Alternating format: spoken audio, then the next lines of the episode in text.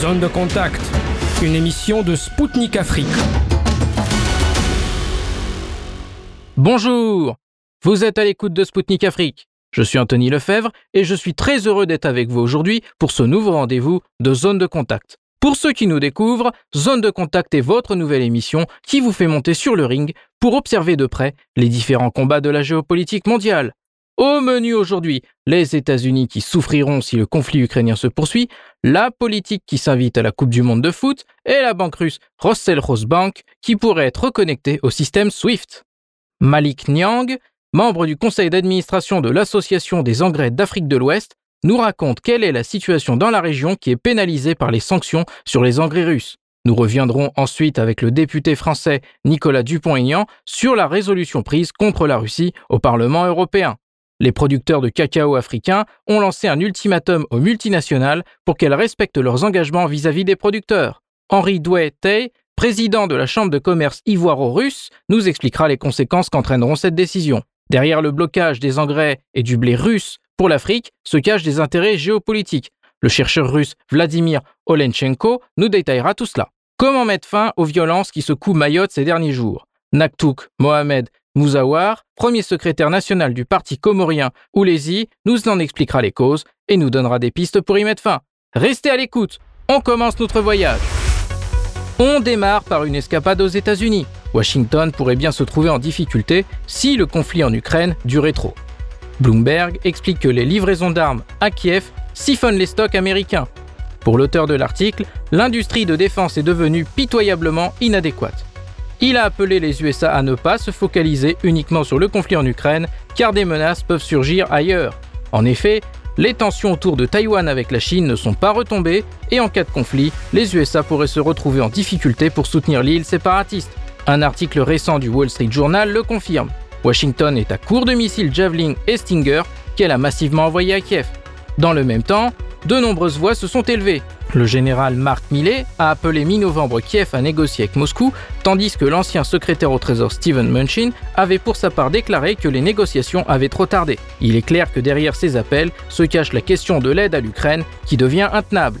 Le républicain Kevin McCarthy, qui devrait devenir le prochain président de la Chambre des représentants, avait précédemment déclaré qu'il ne ferait plus de chèque en blanc à l'Ukraine.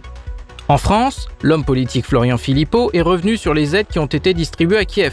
Le président du parti Patriote souhaite que la France, les États-Unis et l'Union européenne fassent pression sur Zelensky, soupçonné d'avoir détourné des millions de dollars.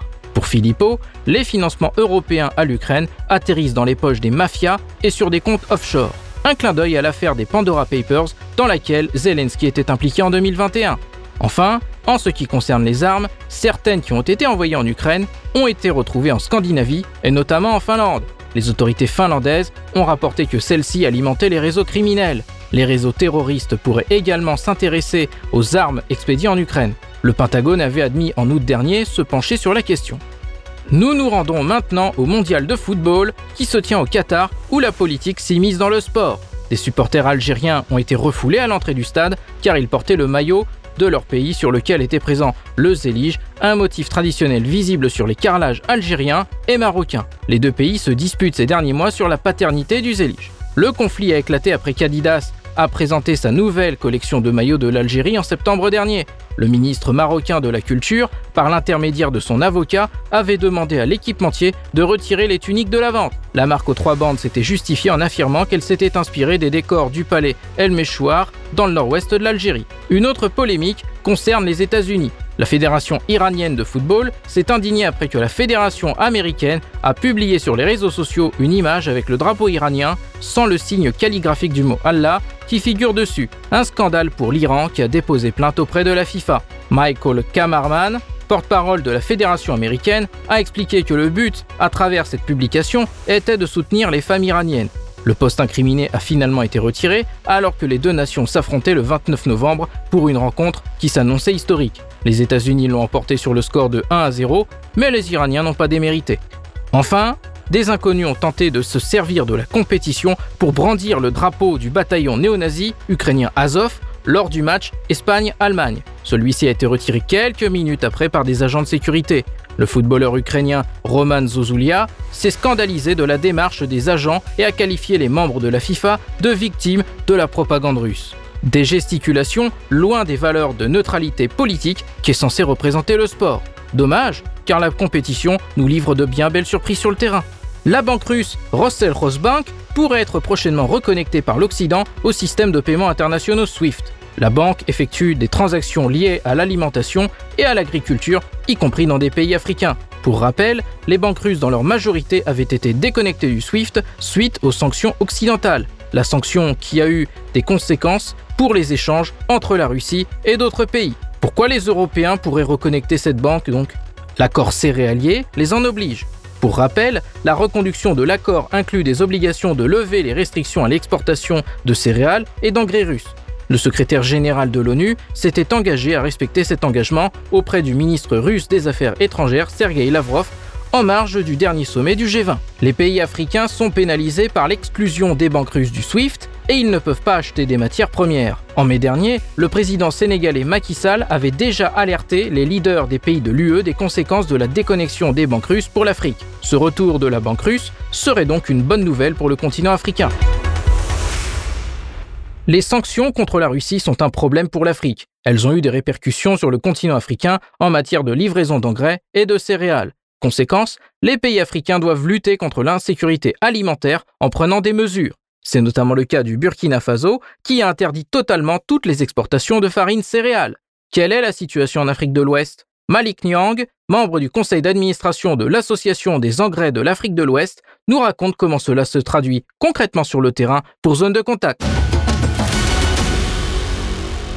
Bonjour Malik, merci d'avoir accepté notre invitation. La Russie est l'un des plus grands fournisseurs d'engrais et de céréales sur le marché mondial, mais les sanctions occidentales ont perturbé leur acheminement, y compris en Afrique.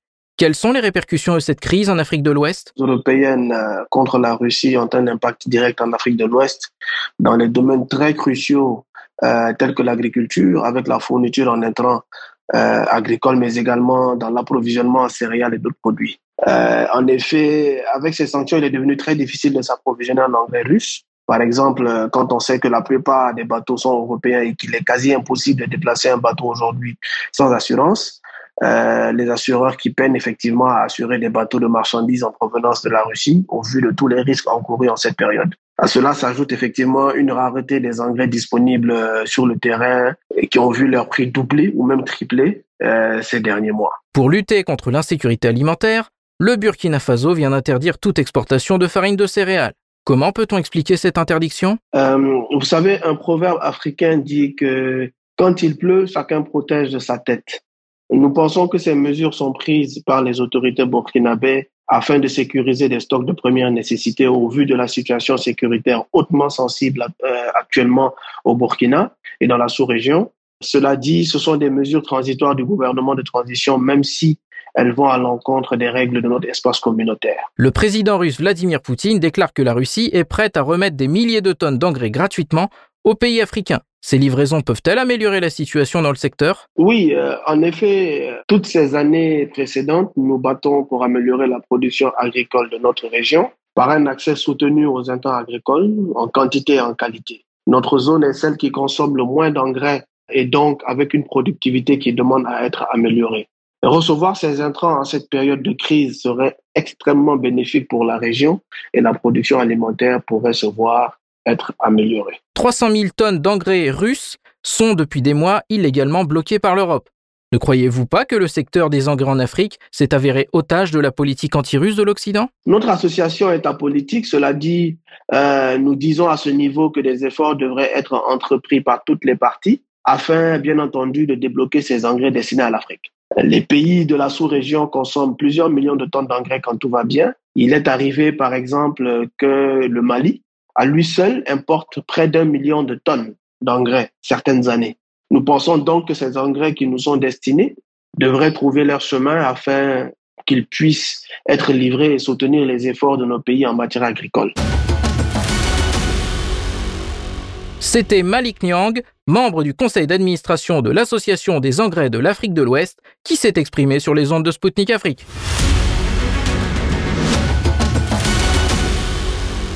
Pour aller plus loin sur la question des matières premières russes bloquées, tournons-nous vers l'Occident. Plusieurs pays occidentaux ont tenté d'entraver les livraisons d'engrais et de céréales russes vers le continent africain.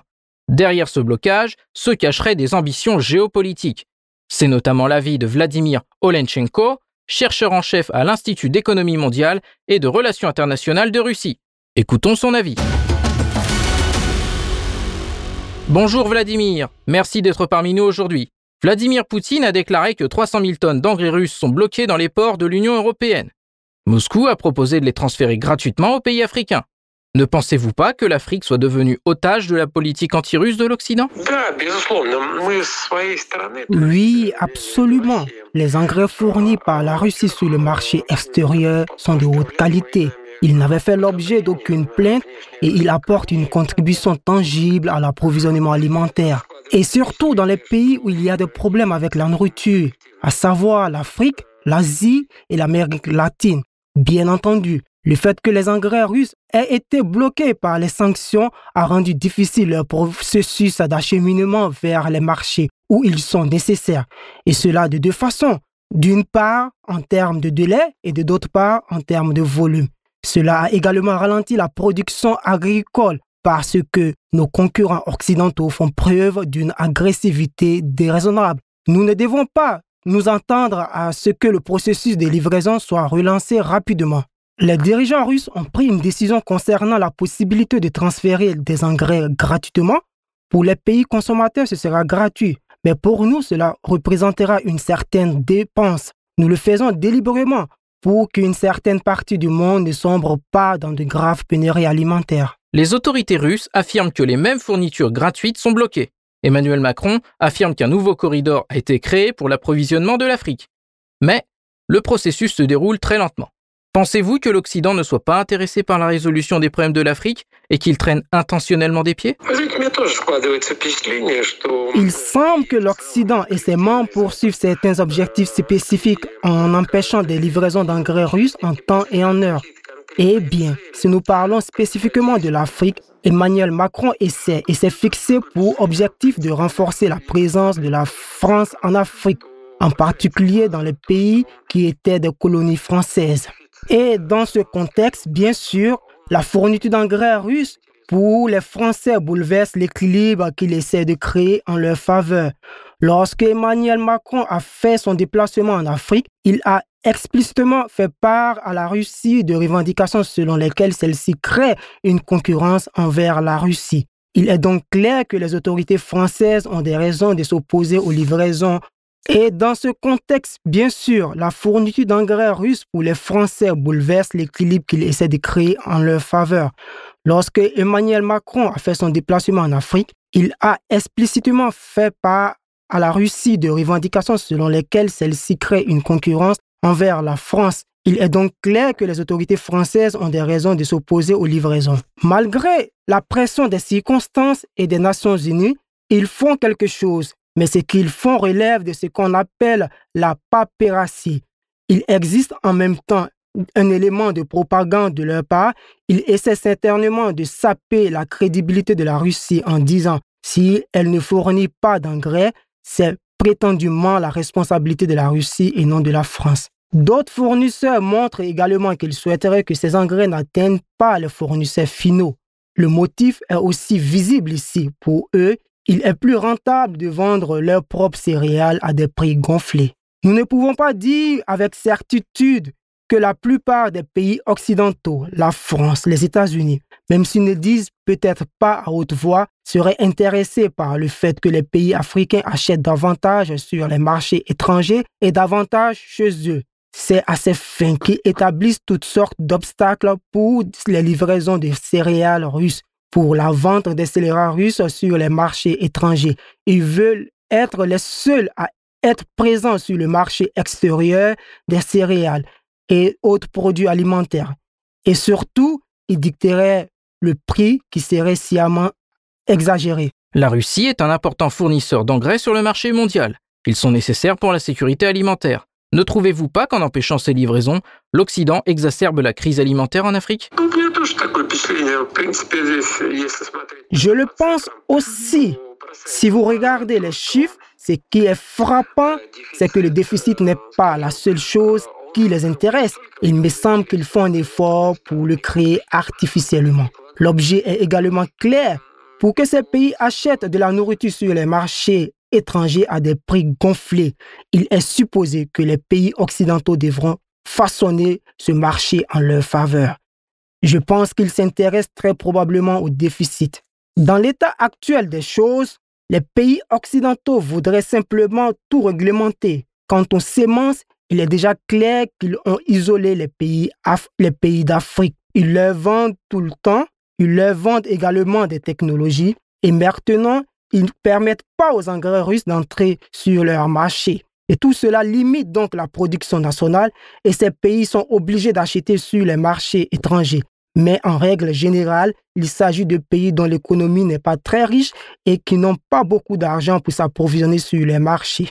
Et s'il n'y a pas d'approvisionnement extérieur, il y a donc des pénuries alimentaires au niveau national, des troubles, des protestations et tout cela conduit à la migration. La migration va vers l'Europe. Cela convient également aux États-Unis car cela affaiblit la compétitivité de l'Europe. Il s'agit d'actions de multifacettes. Les principaux bénéficiaires sont les États-Unis. Il a livré son avis quant au blocage des engrais russes destinés à l'Afrique par les pays occidentaux.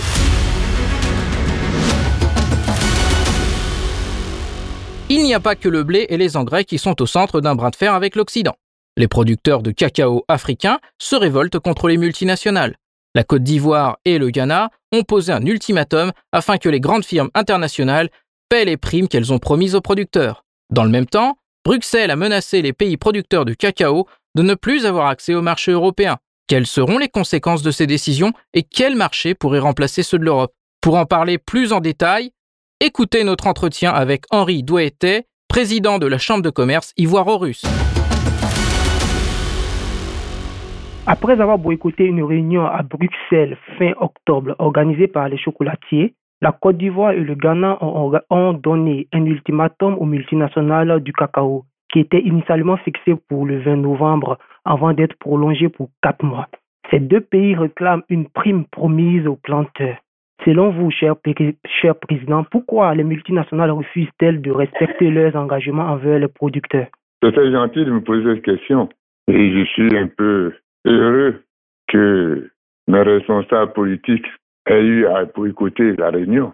Ce n'est pas, ce n'est pas vraiment arrivé tôt parce que les planteurs qui travaillent à cultiver, à tout faire pour que nous ayons le produit qu'on appelle le cacao, sont des planteurs qui sont pauvres, qui n'ont rien. Ah, je ne comprends pas pourquoi les chocolatiers, les multinationales, refusent de leur payer leur prime. On va. Nous ne sommes pas à l'esclavage. Nous ne sommes pas dans l'esclavage. Il faut que les, les multinationales comprennent. Qui dit multinationale dit l'Union européenne, dit l'Amérique. La gestion de leurs bras séculaires économiques. Ils n'ont pas à, refuser.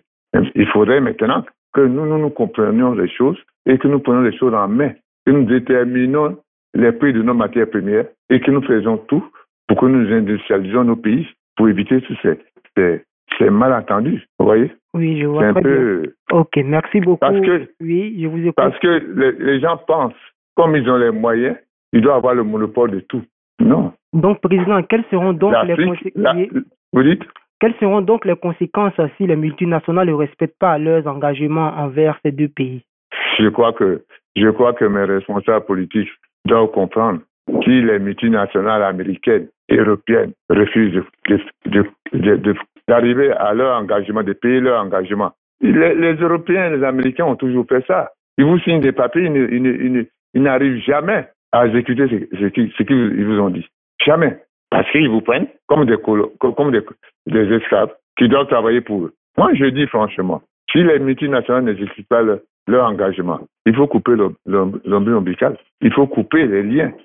Il faut interdire l'achat du cacao des usines, des exportateurs des, des, des, acheteurs européens, américains. Il faut arrêter. Il faut, il faut couper. Il faut, il faut interdire les bateaux, les navires battant pavillon européens, américains, venir prendre le cacao en Afrique. Il faut arrêter. Ok, merci beaucoup. Merci beaucoup, Président. Oui, le président ivoirien Alassane Ouattara, lors d'un entretien accordé à RFI en début d'année, s'était insurgé contre les députés européens qui envisageaient de voter une loi sur les produits soupçonnés d'être issus de la déforestation, tels que le cacao ivoirien, et le cacao ivoirien, avec cette loi, n'allait plus avoir accès au marché européen. Ne pensez-vous pas que c'était une forme de chantage de l'UE afin de ne pas augmenter le prix du cacao et aussi de faire pression pour ne pas payer les primes promises aux planteurs? Je dis d'abord, pour le prix du cacao, pour l'augmentation, tout ça, il faudrait que l'Afrique se regroupe et c'est l'Afrique qui doit imposer les prix, non pas l'Europe, non pas l'Amérique, non pas euh, un tiers pays. C'est nous qui devons imposer les prix. C'est nous qui devons imposer les prix de nos matières premières à ces multinationales. Ça me fait rire quand les députés européens veulent voter les lois concernant la déforestation. Ils savent comment on, cultive le cacao. Ils le savent. Je ne savais pas de s'asseoir dans des bureaux et puis imposer des lois. Ils savent. Le cacao se cultive dans la forêt. Ils savent. Je suis sûr, même un d'eux, ils ne savent même pas comment on cultive le cacao. Ils ne savent même pas ils connaissent, ils connaissent même pas la bosse de cacao. Ils se permettent de faire des lois. Moi, je dis à mon pays, à mon président, c'est eux qui doivent faire le chantage. C'est eux qui doivent faire le chantage. Si vous ne payez pas vous ne payez pas le, cacao comme nous nous voulons, nous arrêtons de vous livrer le cacao, les, C'est eux, à eux de réfléchir à ça. À mes chefs d'État de réfléchir à ça. À mes chefs d'État africains qui font le cacao, de réfléchir à ça. Il faut arriver maintenant à se regrouper et à imposer les prix. Il ne faut pas attendre toujours de l'Occident pourquoi que sans eux on peut rien faire.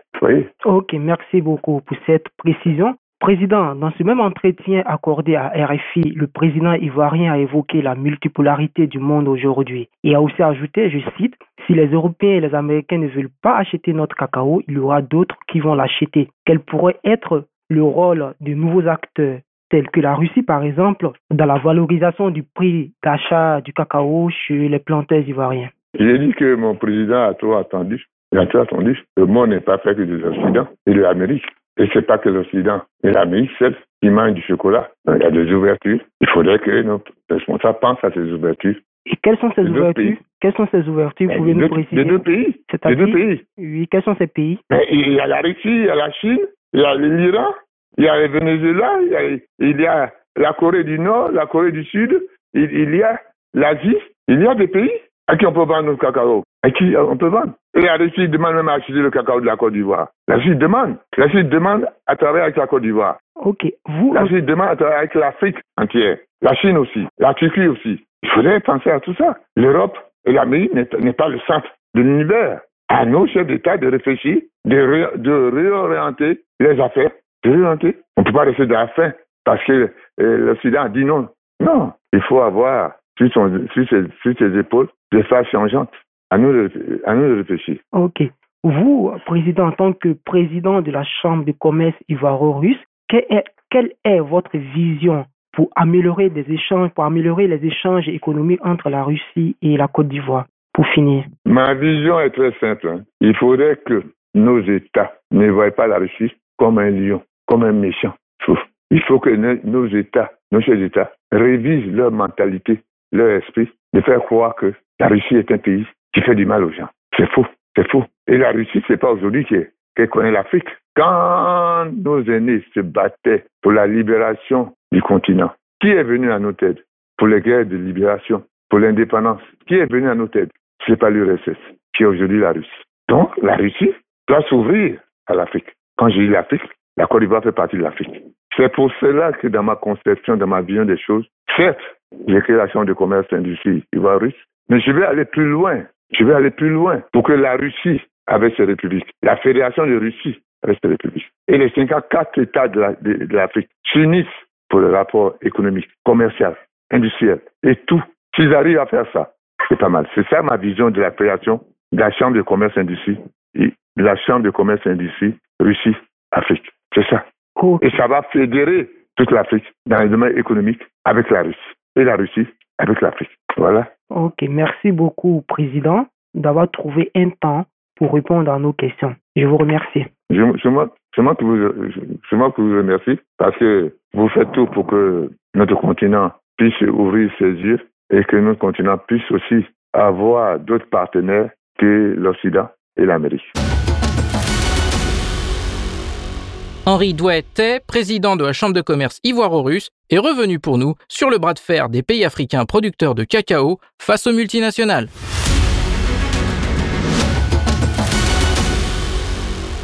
Vous êtes bien à l'écoute de Zone de Contact sur les ondes de Spoutnik Afrique.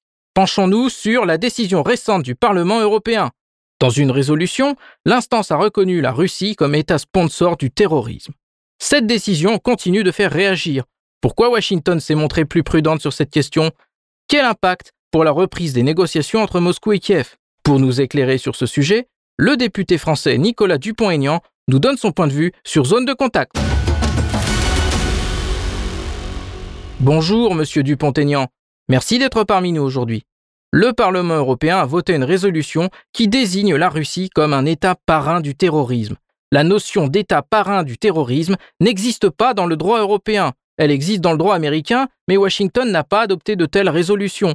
Les États-Unis ont-ils été plus prudents? Oh, simplement, j'ai honte de cette décision, euh, de ce vote, puisque, d'une part, ce n'est pas une notion euh, internationale et surtout euh, c'est un deux poids deux mesures, c'est-à-dire que euh, si on si on analyse ce qui se passe en Ukraine, à ce moment-là, il faut aussi parler euh, du bataillon Azov.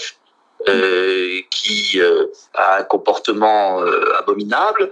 Et je pense que le Parlement européen ne fait que mettre de l'huile sur le feu alors que nous devrions dans cette affaire proposer un plan de paix que j'ai proposé sans choix sur l'Ukraine, euh, avec l'autonomie du Donbass, qui n'avait jamais été respectée par l'Ukraine, avec la démilitarisation de l'Ukraine, avec un cessez-le-feu, avec le retrait des troupes russes, une fois que, toutes ces conditions sont réunies. Donc euh, je suis euh, très triste de voir le Parlement européen se déconsidérer totalement. Pour mettre fin au conflit en Ukraine, il faudra à un moment donné se mettre à la table des négociations. Cette résolution ne semble pas contribuer à une solution négociée au conflit.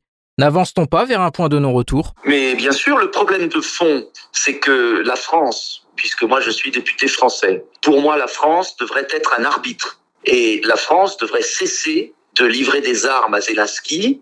Euh, Zelensky ne veut pas la paix. Zelensky est en train de sacrifier son peuple. Zelensky veut entraîner l'Europe dans une troisième guerre mondiale.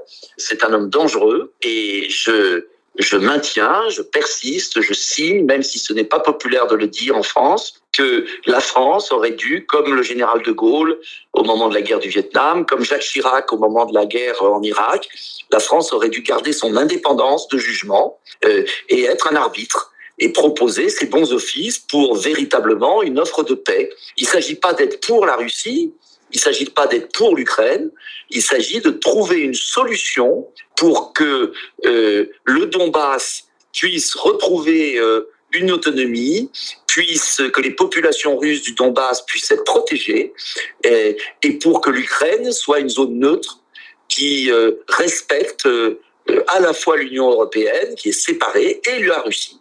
Voilà. Et je trouve abominable, dangereux, tragique que l'Europe se suicide au profit des États-Unis et de la Chine. Parce que le résultat de tout ça, c'est qu'on est en train de pousser dans les bras de la Chine la Russie. Et moi, je pense que la Russie est européenne. Et je pense qu'il y a une grande alliance entre la France, l'Allemagne et la Russie, qui est la condition de la survie de l'Europe et de la civilisation européenne au XXIe siècle. Vous avez écrit qu'il faut arrêter de soutenir Zelensky, qui a failli provoquer une troisième guerre mondiale. Les autorités françaises s'en rendent-elles compte lorsqu'elles le soutiennent? Mais Je ne sais pas. Moi, ce que je constate, c'est que euh, il a envoyé un missile sur la Pologne, qui a fait deux morts, que la presse française, évidemment, euh, euh, n'en a pas beaucoup parlé. Euh, je constate qu'il continue de bombarder la centrale nucléaire et met en danger tous les Européens. Et je constate que euh, aujourd'hui, l'objectif de Zelensky, c'est pas de défendre l'Ukraine. L'objectif de Zelensky, c'est d'entraîner les pays d'Europe dans une guerre contre la Russie. Et moi, je ne veux pas de guerre contre la Russie, c'est simple. Euh, je ne dis pas que la Russie a raison sur tout, je n'ai jamais dit, mais je pense que euh, nous devons euh, avoir un accord avec la Russie, que la Russie devra faire un geste, mais que l'Ukraine aussi, et que c'est comme ça qu'on fait la paix, et que nous avons besoin d'une vraie paix avec la Russie, et en tout cas euh, que Zelensky est un obstacle aujourd'hui à la paix. Alors qu'une telle résolution n'a jamais été votée ni contre les terroristes au Sahel, ni contre les talibans en Afghanistan, Pourquoi alors la Russie Est-ce un signe d'impuissance de la part de l'UE qui a épuisé ses ressources de sanctions? Oh, L'Union européenne, pour moi, est euh, quelque chose qui n'existe pas. Euh, Madame van der Leyen, la présidente de la Commission, euh, mène l'Europe à la ruine. Donc, moi, je ne crois qu'en la France, comme pays libre, l'Allemagne, des pays, des nations. Mais aujourd'hui, l'Union européenne est une force qui conduit l'Europe à sa ruine. Donc, je pense que c'est une folie. Voilà. ils n'ont aucune légitimité. ce Parlement n'a pas de légitimité, d'ailleurs. Hein je ne mhm. reconnais que les parlements nationaux. Euh, la Commission européenne n'est élue par personne, donc ce n'est pas une instance démocratique. Voilà. Donc il ne faut pas attacher trop d'importance à ce Parlement européen qui est un Parlement fantoche. C'était Nicolas Dupont-Aignan, député français sur zone de contact, qui vient de nous commenter la décision du Parlement européen de reconnaître la Russie comme État sponsor du terrorisme, décision honteuse selon l'homme politique. Chers auditeurs, le moment est venu de faire une pause. Mais ne vous inquiétez pas. Nous revenons avec Natouk Mohamed Mouzawar, premier secrétaire national du parti comorien Oulézi, qui va décrire la situation explosive à Mayotte, région d'outre-mer française. A tout de suite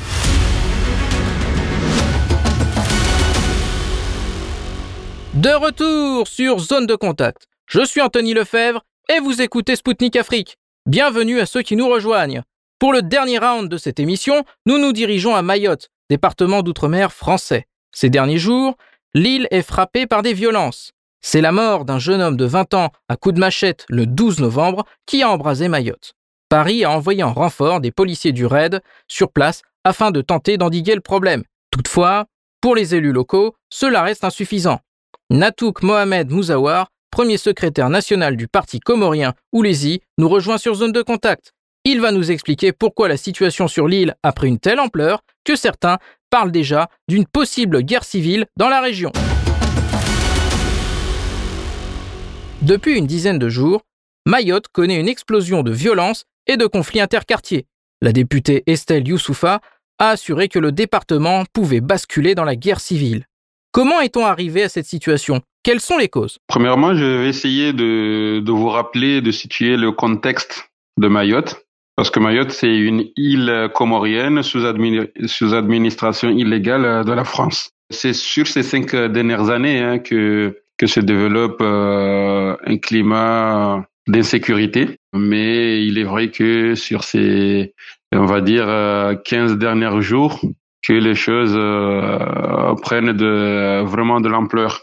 Mais je, je peux vous dire que Madame Estelle, la députée du Front National, voilà, elle fait les larmes euh, de crocodile parce que c'est, pas dire, c'est grâce à, cette, à cette montée d'insécurité qu'elle a, qu'elle a fait son, son fonds de commerce politique. C'est, grâce à ça qu'elle a pu accéder, en tout cas, à ce climat d'insécurité, lui a aidé, entre guillemets, à, à, avoir des bulletins et à être à être élu. Donc elle peut pas aujourd'hui euh, appeler les, les, les Comoriens à une guerre à une guerre civile que les Comoriens se se battent euh, entre eux. Ça c'est c'est c'est pas ça, c'est pas ça la, la, la question et je crois pas que on arrivera jusque là malgré malgré elle.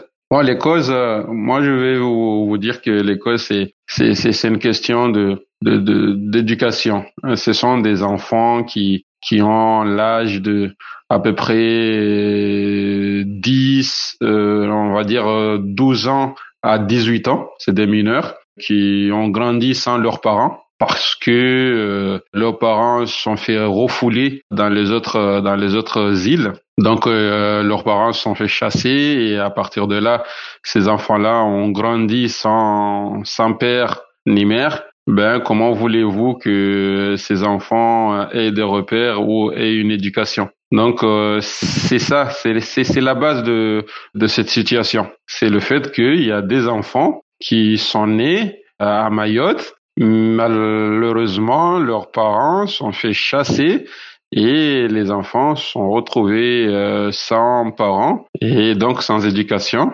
et c'est la rue qui euh, qui les qui leur trace chemin donc euh, c'est ce qui fait que euh, et l'État n'a pas su ou n'a pas pu prendre en charge. Donc, ni État ni parents. Donc c'est la rue, malheureusement. Pour moi, je, je crois, je considère que la cause principale vient de là. Estelle Youssoufa dénonce l'indifférence générale à Paris face à la situation sécuritaire sur l'île. Or, Paris a envoyé des renforts policiers. Pensez-vous que ces mesures sont suffisantes? Comment voyez-vous une solution à cette crise? Quelles mesures Paris devrait-il prendre pour assurer la sécurité sur l'île? L'île comorienne de Mayotte a toujours été euh, la sous-SOUS France, la sous-France. Et envoyer des militaires euh, ne suffira ne suffira pas. Euh, vous pouvez envoyer tout un arsenal comme la préconise Madame Estelle. C'est pas ça qui changera la situation malheureusement.